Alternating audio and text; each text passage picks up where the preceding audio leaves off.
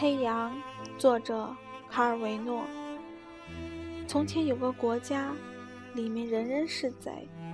一到傍晚，他们手提万能钥匙和遮光灯笼出门，走到邻居家里行窃。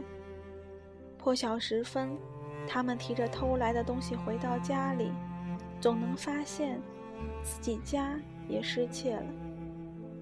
他们就这样幸福地居住在一起，没有不幸的人。因为每个人都从别人那里偷东西，别人又再从别人那里偷，依次下去，直到最后一个人去第一个窃贼家行窃。该国贸易也就不可避免的是买方和卖方的双向欺骗。政府是个向臣民行窃的犯罪机构，而臣民也仅对欺骗政府感兴趣，所以日子倒也平稳。没有富人和穷人。有一天，到底是怎么回事，没人知道。总之是有个诚实人到了该地定居。到晚上，他没有携带提灯的出门，却待在家里抽烟读小说。贼来了，见灯亮着就没进去。这样持续了有一段时间，后来。大家感到有必要向他挑明一下，纵使他想什么都不做的过日子，也没理由妨碍别人做事。他天天晚上待在家里，这就意味着有一户人家第二天没了口粮。诚实人感到他无力反抗这样的逻辑，从此他也像他们一样出门，晚上出门。次日早上回家，但他不行窃，他是诚实的。对此，你是无能为力的。他走到远处的桥上，看河水打桥下流过。每次回家，他都会发现家里失窃了。不到一星期，城池人就发现自己已经一文不名了。他家徒四壁，没任何东西可吃。但这不能算不了什么，因为那是他自己的错。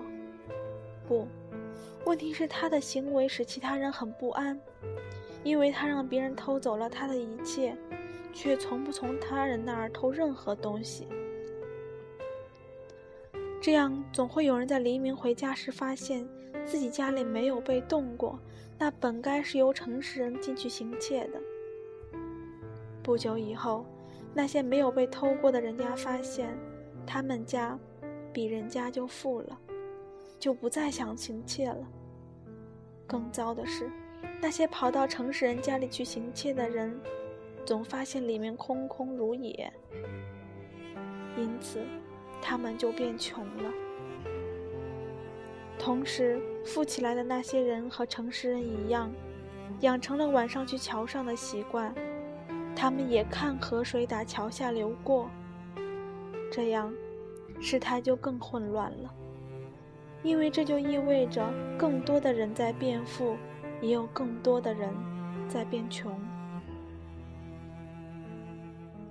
现在，那些富人发现，如果他们天天去桥上，他们很快会变穷的。他们就想：我们雇那些穷的人去替我们行窃吧。他们签下合同，敲定了工资和如何分成。自然，他们依然是贼，依然相互欺骗。但形势表明，富人是越来越富，穷人是越来越穷。有些人富裕的已经根本无需亲自行窃或雇人行窃就可保持富有。但一旦他们停止行窃的话，他们就会变穷，因为穷人会偷他们。因此，他们又雇了穷人中最穷者来帮助他们看守财富，以免遭穷人行窃。这就意味着要建立警察局和监狱。因此，在那城市人出现后没几年。人们就不再谈什么偷盗和被偷盗了，而只说穷人和富人。但他们个个都还是贼。唯一诚实的只有开头的那个人，但他不久便死了，饿死的。